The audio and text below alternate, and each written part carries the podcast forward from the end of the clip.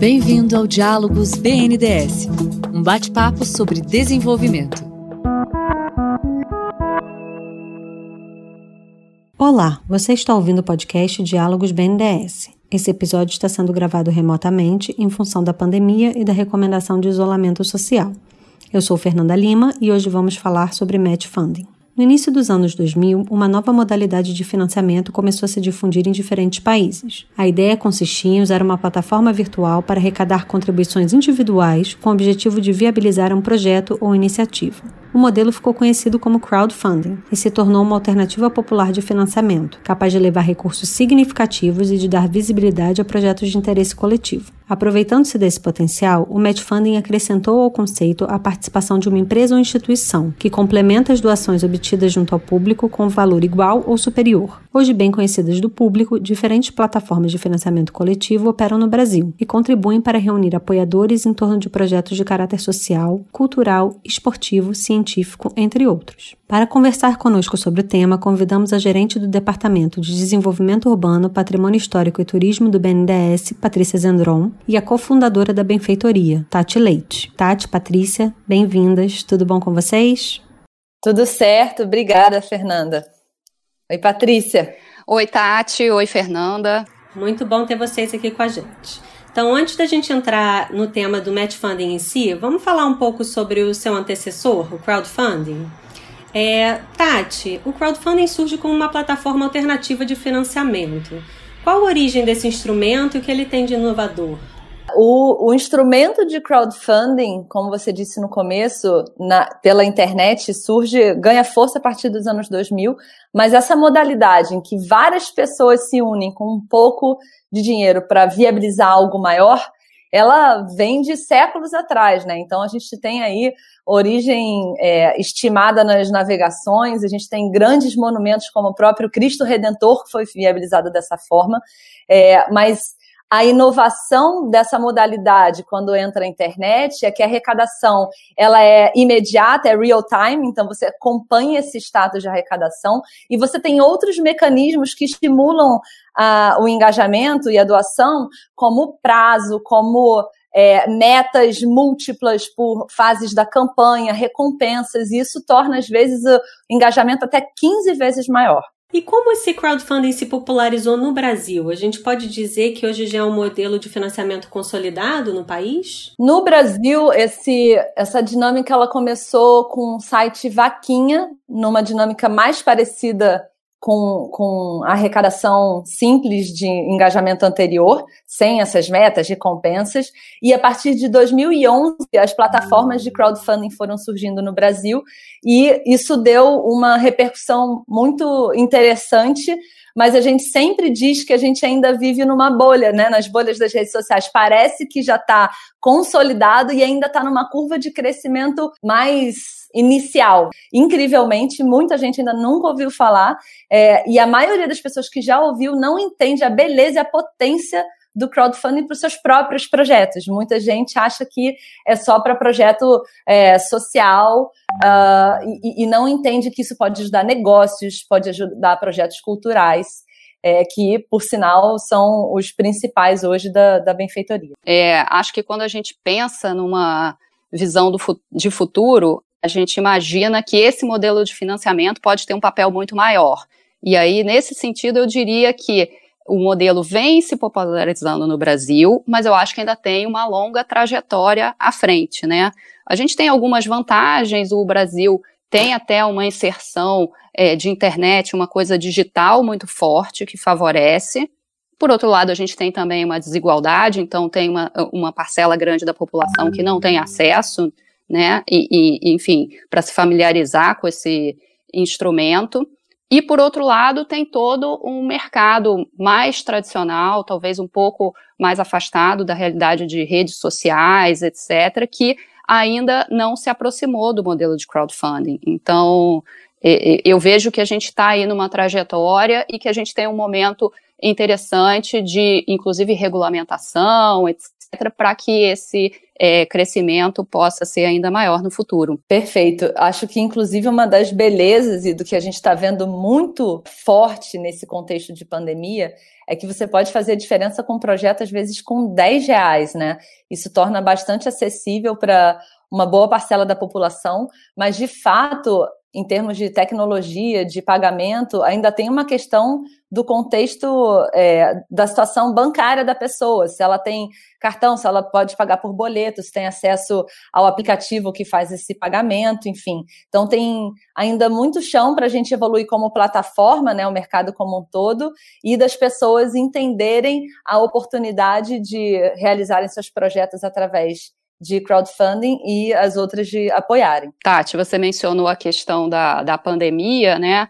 E o que a gente tem observado é que as pessoas é, estão em isolamento social e essa ferramenta tem se popularizado. Eu não sei se vocês têm, se a gente tem estatísticas, né, ou pelo menos uma visão mais é, impressionista, né, a partir do que a gente tem observado, é que sim, as campanhas de financiamento coletivo elas têm se se multiplicado como uma ferramenta importante aí é, de apoio, de forma mais geral, as próprias vaquinhas, né, tradicionais, uhum. inclusive a transferência, né, de recursos para é, é, instituições ou pessoas organizadoras, né, de apoio àqueles que mais precisam, isso tem se multiplicado. Então, pode ter também esse efeito de uma popularização pelas circunstâncias, né? E, e, existem diversas plataformas, a Benfeitoria é uma delas, né? Que tem é, reunido essas campanhas em, em canais, né? de enfrentamento do Covid-19. Perfeito. Não é só uma visão de fora, não. É, é, é, a realidade, são o que os números mostram. Na benfeitoria aumentou em 10 vezes a demanda.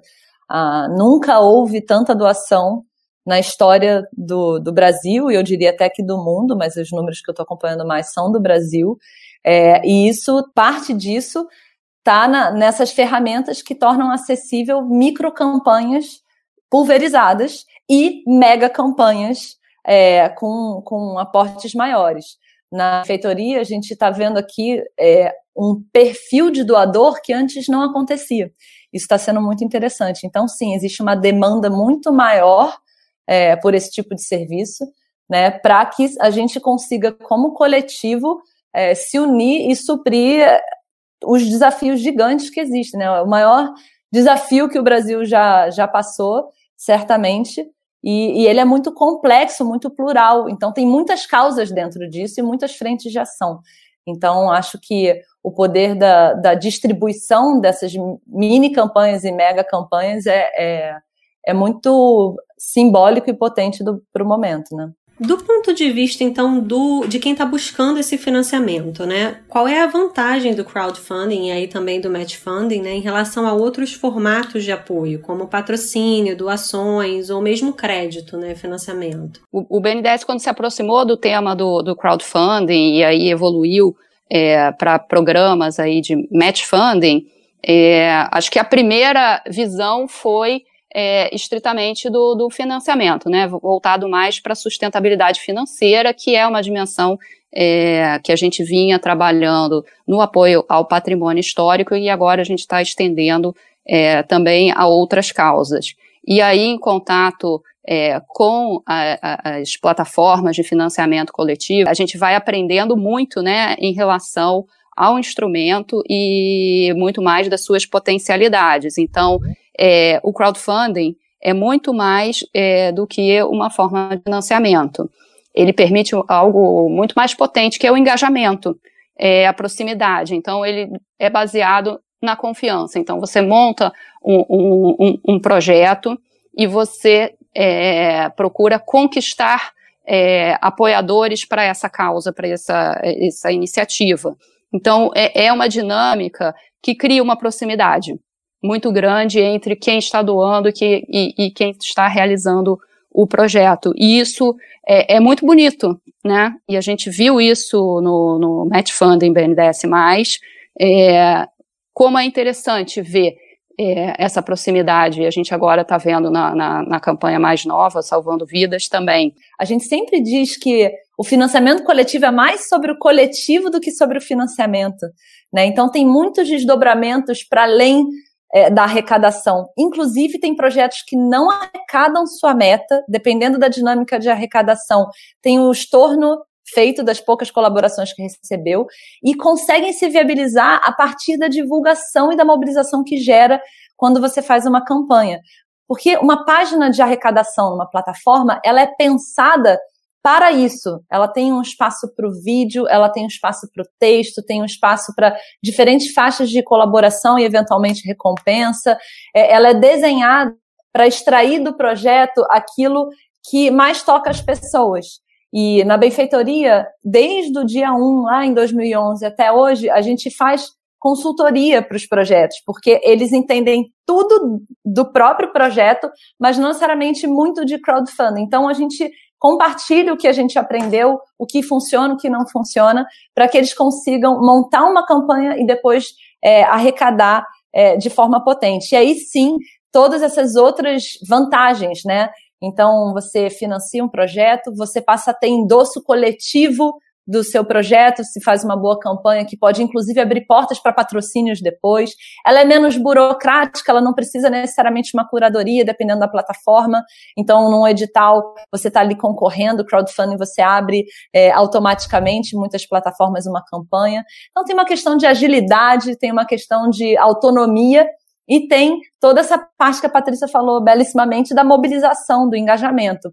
E especificamente para dinâmicas de pequenos negócios, você ainda pode fazer pré-venda, porque você pode oferecer como recompensa um dos seus produtos e serviços. Isso tem inclusive sido muito potente nesse momento da pandemia para negócios que estão fechados conseguirem fazer pré-venda de produtos e serviços que eles vão entregar no futuro, mas conseguindo engajar a sua rede de clientes que era fiel e que está entendendo o momento e chegando junto para apoiar.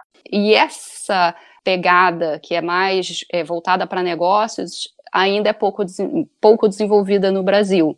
Então, para juntar com a, com a, pergunta anterior, né, de é, é, consolidação do modelo, eu acho que esse também é um dos caminhos que, que no, no mercado brasileiro tem ainda um, um, potencial muito grande de se expandir. Nesse momento de, de pandemia, foi um salto para o crowdfunding, para a cultura de doação como um todo, né?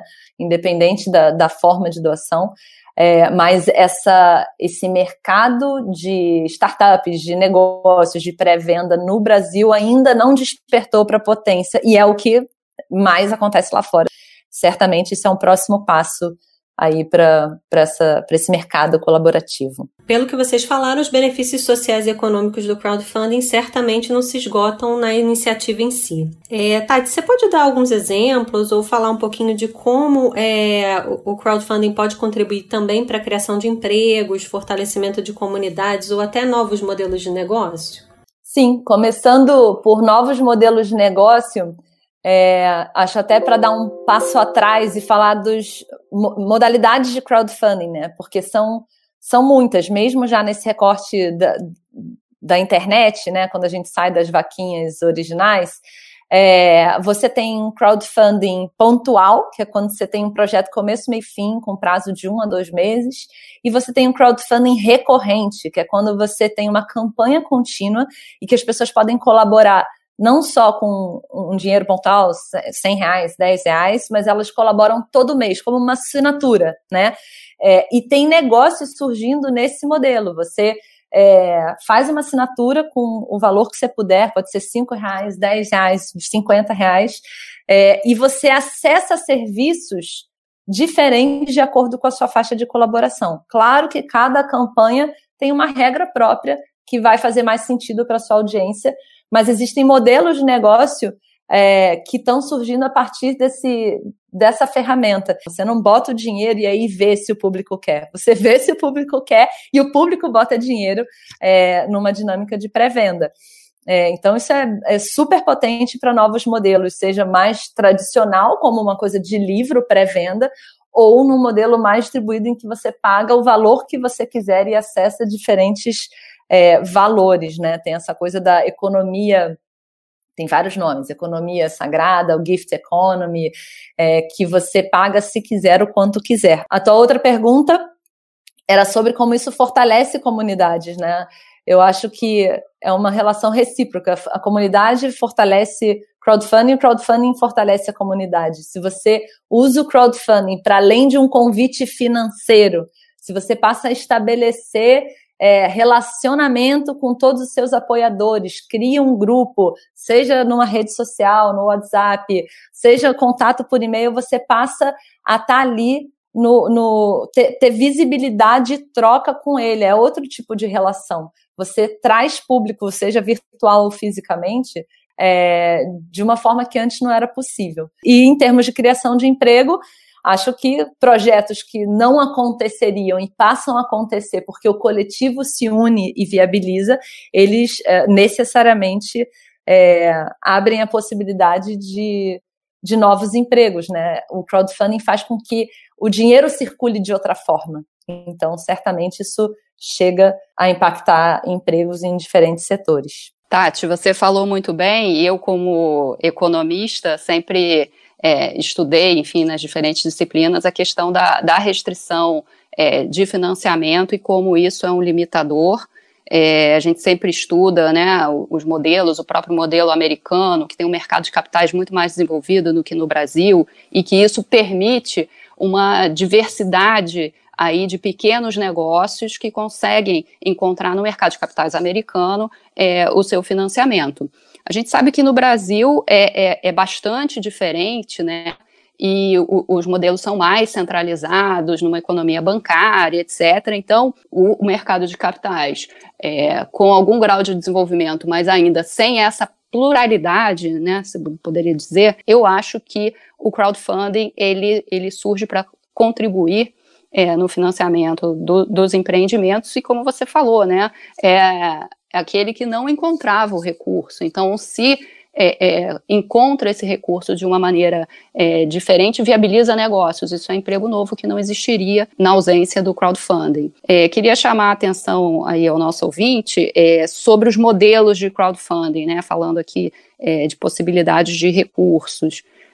a gente tem falado aqui ao longo do programa muito do modelo de doação, doação e pré-venda. Mas o, o, o, mercado de crowdfunding ele tem se desenvolvido também é, em outras duas grandes modalidades, que é o equity crowdfunding, que se assemelha muito mais ao mercado de capitais, é, sem as amarras e as burocracias do mercado de capitais é, tradicional. Então, já existe é, regulamentação é, no Brasil para o mercado de equity crowdfunding que é a instrução CVM 588. Tem muita gente estudando é, como aportar recursos e ter participação em pequenas empresas por meio desse instrumento facilitado. Existem algumas é, plataformas no Brasil é, que fazem esse tipo de trabalho, muito voltado para negócios de impacto também é uma modalidade que a gente observa muito, e é, no mundo o equity crowdfunding é, é, é, bastante significativo em relação ao volume de recursos. A outra modalidade que também está é, começando no Brasil e que no mundo é, é bastante é, desenvolvida é a modalidade do crowdfunding de empréstimo, o peer-to-peer -peer lending. Então, é uma forma também de aproximação do investidor, quem gostaria de é, emprestar recursos para empresas, para negócios que é, precisam aí é, de financiamento, financiamento no sentido crédito. Né? Então, existem também algumas plataformas no Brasil que fazem esse tipo de serviço e disponibilizam para quem tiver interesse em, em uma nova modalidade de investimento, o um empréstimo mais direto e a, e a plataforma faz esse, essa possibilidade de encontro. Então, o que a gente observa é que a gente tem esse amplo espectro com essas três grandes grupos de modalidade. É, o Medfunding traz a figura do doador institucional, né? Hoje em dia, empresas, até governos têm se beneficiado desse modelo, né? Como esse doador institucional contribui para o conceito de match funding? A gente tem o setor privado como um, um doador aí de causas é, com algumas experiências muito interessantes, né? E inclusive recorrentes, o que mostra que é um modelo interessante, tanto do ponto de vista de divulgação da marca e tal, e de aproximação com, com seus públicos e, e, e criação de uma identidade né, para as empresas, né, para o setor privado. E o que a gente observou também foi experiências internacionais é, de governo. Então, notadamente na, na Inglaterra, existia uma iniciativa chamada Matching the Crowd, que era voltada para projetos de, de patrimônio histórico e cultura, e juntou um conjunto aí de, de instituições de peso, né? O Department of Digital Culture, Media and Sports, que é, é o equivalente a um ministério né, da cultura, mídia e esportes, o Arts Council, eles têm um fundo baseado na loteria voltado para patrimônio, e também é, Nesta, que é uma organização que fomenta é, as artes. Então, eles desenvolveram um modelo de match funding, fomentando, e tinha um relatório muito interessante, que é na época de estruturação do match funding BNDES+, a gente teve a oportunidade de ler, de, todos os benefícios, né, de trazer recursos novos para uma causa é, a partir aí da doação institucional que faz uma alavancagem aí dos recursos para os projetos. E a partir disso é que a gente desenhou o nosso querido é, Match Funding BNDES+, voltado para o patrimônio cultural brasileiro. A gente teve uma felicidade muito grande aí é, em parceria com a Cital, e que é a instituição que faz toda a coordenação do processo é, de seleção e de execução dos projetos e com a Benfeitoria, que foi a plataforma é, que abrigou o canal do, do, do Match Funding BNDES+, de ter um, um, programa que teve uma recepção é, no setor é, de patrimônio histórico e de cultura muito boa e depois uma recepção do público muito boa, né? A gente conseguiu na edição 2019 um total de 190 inscrições recebidas é um volume significativo para um fundo disponibilizado aí de 2 milhões. No processo seletivo, a gente selecionou 20 projetos, esses 20 projetos foram para o canal específico do BNDES+, na plataforma Benfeitoria, e tivemos aí um índice de sucesso de 18 projetos é, financiados, mobilizando aí um milhão e meio de, de reais do BNDES é, junto com um milhão de reais é, do público. Então, o programa era dois para um e acabou que a gente é, tem aí uma proporção em que o público participa é, ainda mais fortemente. Foram 4 mil colaboradores, então não, não foi pouca coisa que a gente conquistou aí é, ao longo do ano de, de 2019. Para complementar só esses dados, a gente viu que 60% de todo mundo, desses 4 mil colaboradores, 60% nunca tinha doado para projetos de patrimônio cultural. Então você atrai novos colaboradores, né? Tanto para o crowdfunding, porque tinha também 44% nunca tinham colaborado para nenhum projeto de crowdfunding. Então você abre público para o crowdfunding quando você tem uma instituição fazendo um match funding desse tamanho, e você abre público para o setor que você está querendo fomentar, que foi patrimônio. Então 60% das pessoas são novas é, para apoio desse determinado tema. E também que o dinheiro, como é crowd, como cada um apoia com um pouco, o dinheiro ele não compete com outras causas. Então, 69% dizia que teria usado esse dinheiro em outros gastos do dia a dia. Então, a substituição saudável, como diz uma, um dos nossos parceiros no, é, em projetos na benfeitoria. Você troca o que antes, né? Porque agora a gente está em casa, mas antes era talvez o shopping por apoio a um projeto é, de uma causa que você acredita. E por fim, quando uma instituição faz um match funding, ela está trazendo outras instituições para fazer o mesmo. Né? Então, o primeiro match funding lá em 2015 foi a Natura, que depois veio a Use, depois veio o Instituto Coca-Cola, aí o BNDES, e agora está com a Fundação Tid Setúbal, que trouxe vários outros parceiros para match funding de periferia. Então, você faz uma multiplicação também de iniciativas, uma coisa inspira a outra. O match funding BNDES+, ele foi é, gestado aí no âmbito de um projeto de inovação interno do BNDES como uma nova modalidade é, de apoio e foi um piloto. Do ponto de vista do BNDES como instituição, é uma primeira aproximação para ter os aprendizados, e por isso a Tati falou de alguns números aqui, e a gente tem vários outros, né, de como funcionou é, é, essa, essa grande experiência vamos dizer assim, para que a gente possa replicar no futuro e ter outros programas e aplicar também a outras áreas, né? É, vou fazer propaganda aqui de um, de um artigo né, que a gente tem é, na biblioteca digital é, do BNDES.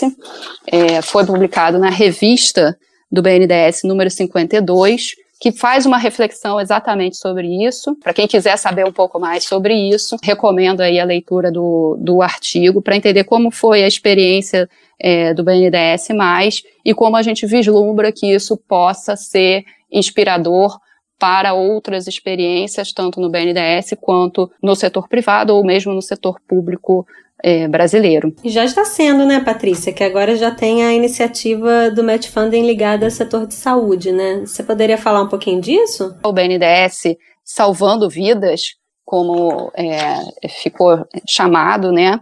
É um programa muito interessante de enfrentamento do Covid-19 teve inspiração, eu participei da equipe, foi uma equipe multidisciplinar dentro do BNDES, envolveu diferentes áreas, notadamente o departamento né, do Complexo Industrial da Saúde, mas vários outros, e o, o, o que, que o, o, o programa se propõe, né? O grande desafio é, era disponibilizar o, os materiais necessários para proteção de médicos e pacientes e, e, enfim, suprimentos para os hospitais. Então essa foi a grande preocupação aí do programa. E aí o programa ele busca também a parceria com outros doadores. Ele prevê tanto grandes doações, mas também é, coloca é, à disposição da sociedade nesse é, canal específico do Salvando Vidas na plataforma de crowdfunding para que a sociedade possa participar. Então, cada um real que o público doa na plataforma de crowdfunding, o BNDES coloca mais um para aquisição é, desses suprimentos e equipamentos tão importantes para o enfrentamento é, do Covid-19. Uma coisa que a gente sempre chama a atenção no programa Salvando Vidas ele teve um, uma estruturação é, bastante complexa. A gente ficou é, muito atenta à questão do procedimento de compra, de ter um, uma iniciativa nacional e que garantisse uma compra centralizada para melhor aproveitamento é, dos recursos da doação. Então, esse processo é, integrado e coordenado, ele é fundamental para o sucesso do programa. Eu acho que é um dos grandes diferenciais. A Cital está como gestor financeiro, mas a gente tem também a Confederação das Santas Casas, que é um parceiro importantíssimo para identificar, é, junto ao, aos hospitais, as instituições filantrópicas, quais são as necessidades e onde que se coloca né, a maior premência aí de ajuda. Lembrando que as Santas Casas e as instituições filantrópicas são responsáveis por mais de 50% aí dos atendimentos do Sistema Único de Saúde, então elas têm uma capilaridade muito grande, é, Brasil afora. E também temos a parceria do, da Bionexo, que é um marketplace digital que faz, garante aí é, todo um processo de compra com, com transparência e a obtenção de melhores preços. Então, a gente tem todo o modelo de governança, né, e, e de compliance e transparência para que o recurso do fundo seja utilizado da melhor forma possível, onde mais precisa e onde é, a gente consegue ter o melhor resultado. É, gente, essa campanha também é, é, muita, é uma emoção atrás da outra. Essa campanha, ela mais do que uma campanha de apoio financeiro, e a gente não está falando de pouca coisa, né? A gente está falando aí, a CMB tem milhares de hospitais na, na rede deles. Esse, essa campanha especificamente vai apoiar diretamente quase mil hospitais pelo Brasil. É, e ela é mais do que apoio financeiro para a compra dos materiais de proteção, a linha de frente, ela é uma, uma campanha de apoio afetivo. Então, você também pode colaborar e após a colaboração, você pode deixar uma mensagem direta para a linha de frente ou para todos os profissionais, você elege o perfil. São muitos, né? A gente sempre foca é, no médico, na enfermeira, mas são muitos profissionais, tem toda a lista, assim, você olha e você só sente gratidão, e aí você tem a oportunidade de transformar gratidão em ação, colaborando na ponta.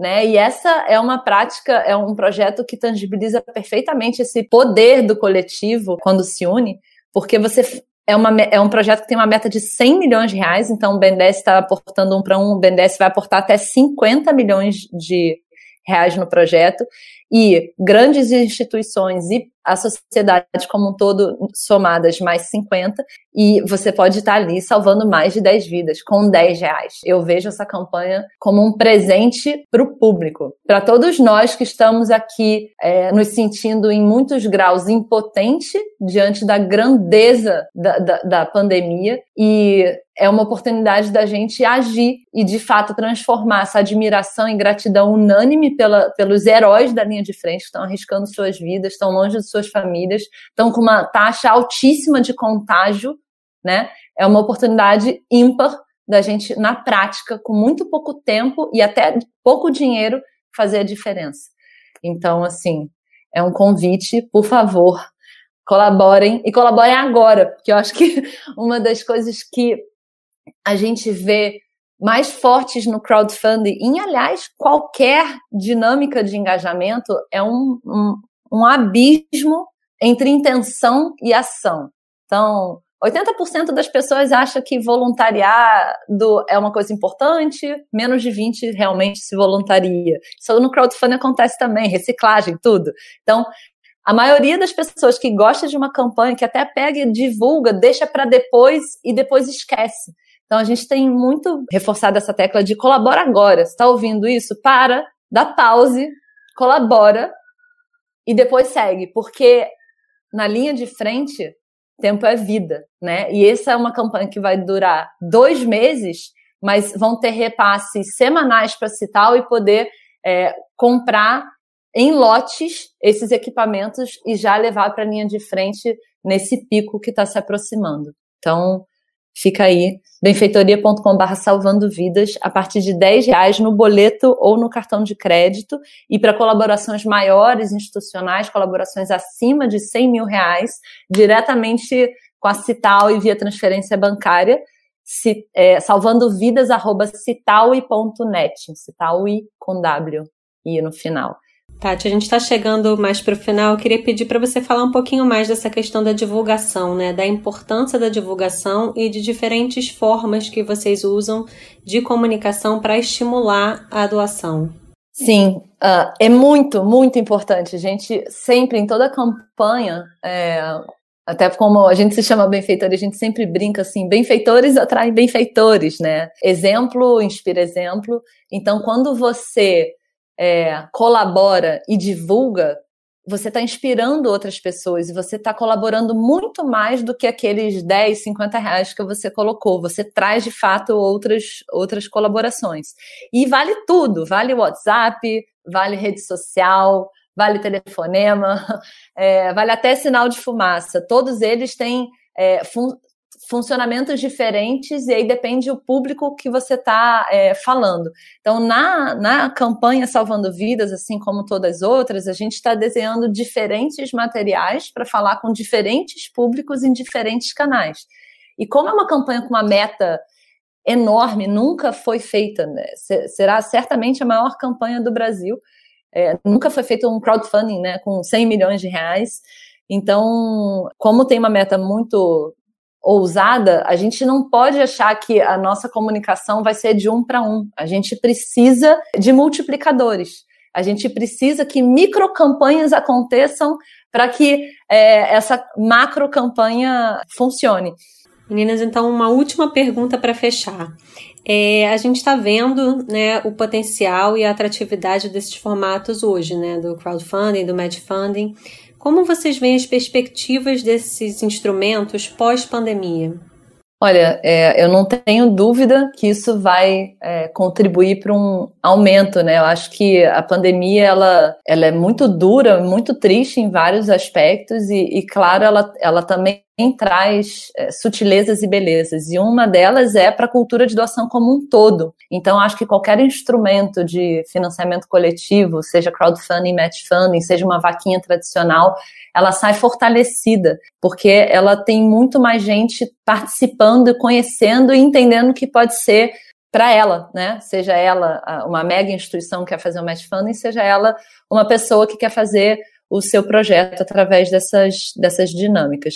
Então, isso se fortalece, e eu acho que se fortalece no momento crucial do planeta, né? Um momento de reaquecimento, porque as, os desdobramentos econômicos da pandemia, para além da saúde, são gigantescos. Então, a gente vai precisar muito de muita atividade quando isso tudo passar, né? E, e enfim, acho que é isso. Tati, eu concordo com você. A gente vem falando, né, aqui ao, ao longo do programa de do potencial, e falou mais no início, né, de como a gente vislumbrava o crowdfunding, match funding, numa uma curva de crescimento e ainda muito longe do seu pleno potencial. É claro que a pandemia é, é uma tragédia, está todo mundo super comovido, mas se a gente pode olhar um lado que traz uma coisa positiva, eu acho que é é, essa oportunidade que as pessoas têm de conhecer o instrumento, conhecer um pouco mais, perderem o medo, né? Porque talvez seja o medo de usar um cartão de crédito numa campanha de doação, a falta de mobilização, né? Aquele, ah, eu posso deixar minha doação para amanhã, para amanhã. E a gente está com a pandemia com o senso de urgência assim muito aflorado. Então, acho que a gente está mudando cultura, a gente está mudando comportamentos aqui na marra pelas circunstâncias, mas mudanças de comportamento podem vir para ficar e podem ter aí um impacto importante. Tati, Patrícia, obrigada pela participação, foi ótimo. Você ouviu o podcast Diálogos BNDS. Para saber mais, acesse bnds.gov.br barra blog do desenvolvimento.